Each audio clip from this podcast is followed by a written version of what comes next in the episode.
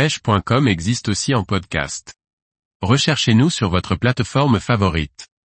Sortie pêche à pied sur l'estran en kayak par gros coefficient.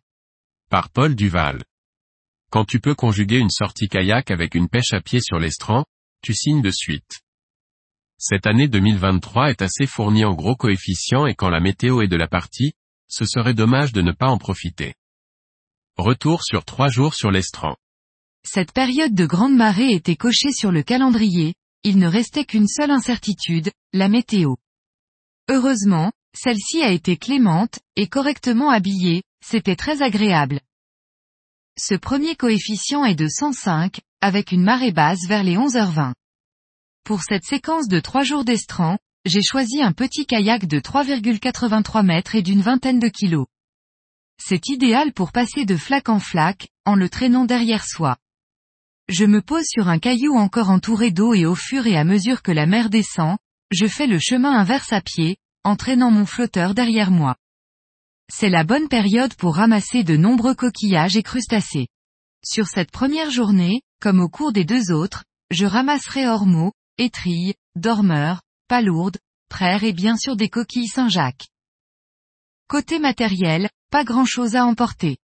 L'outil principal étant une règle à marée, avec les différentes mailles des espèces.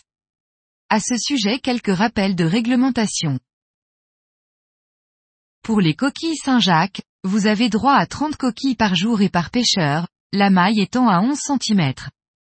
Cette maille est celle de la pointe Bretagne, elle peut changer d'une région à l'autre.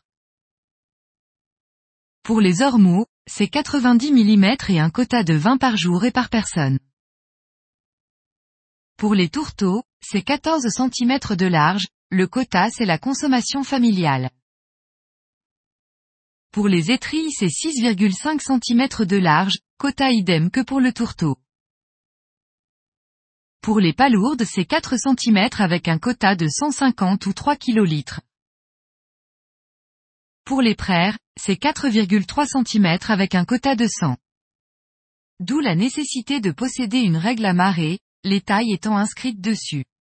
Une griffe à palourde viendra compléter cette panoplie, ainsi que plusieurs sacs, pour ne pas mélanger les dormeurs avec le reste, leurs pinces sont puissantes. Même équipement que la veille, le coefficient du jour descend à 111, ce qui va permettre de trouver des endroits moins fouillés. Beaucoup de monde aujourd'hui sur la grève, mais la plupart sont en bateau et sont obligés d'accoster sur le sable et de descendre la grève avec la marée. En cela, j'ai un avantage avec mon kayak, je suis à pied des apostrophes avant eux sur les spots les plus éloignés et donc les moins fouillés. Aujourd'hui encore ce sera en priorité de grosses coquilles, certaines font 14 cm de large, de vraies assiettes. Les ormeaux ne sont pas en reste avec certains individus qui frôlent les 13 cm. Deux gros dormeurs compléteront le plateau de fruits de mer. Toujours le même équipement, par contre j'ai pris une veste plus épaisse. Le vent de nord s'est renforcé et l'impression de froid est réelle. D'ailleurs, il y a beaucoup moins de monde aujourd'hui. J'aurai même droit à une averse de grêle au retour. Pour cette troisième journée, toujours de la coquille et des ormeaux en priorité et toujours aussi maillés que la veille.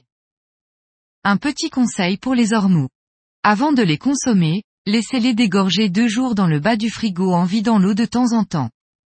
Nettoyez-les puis mettez-les au congélateur au moins 48 heures.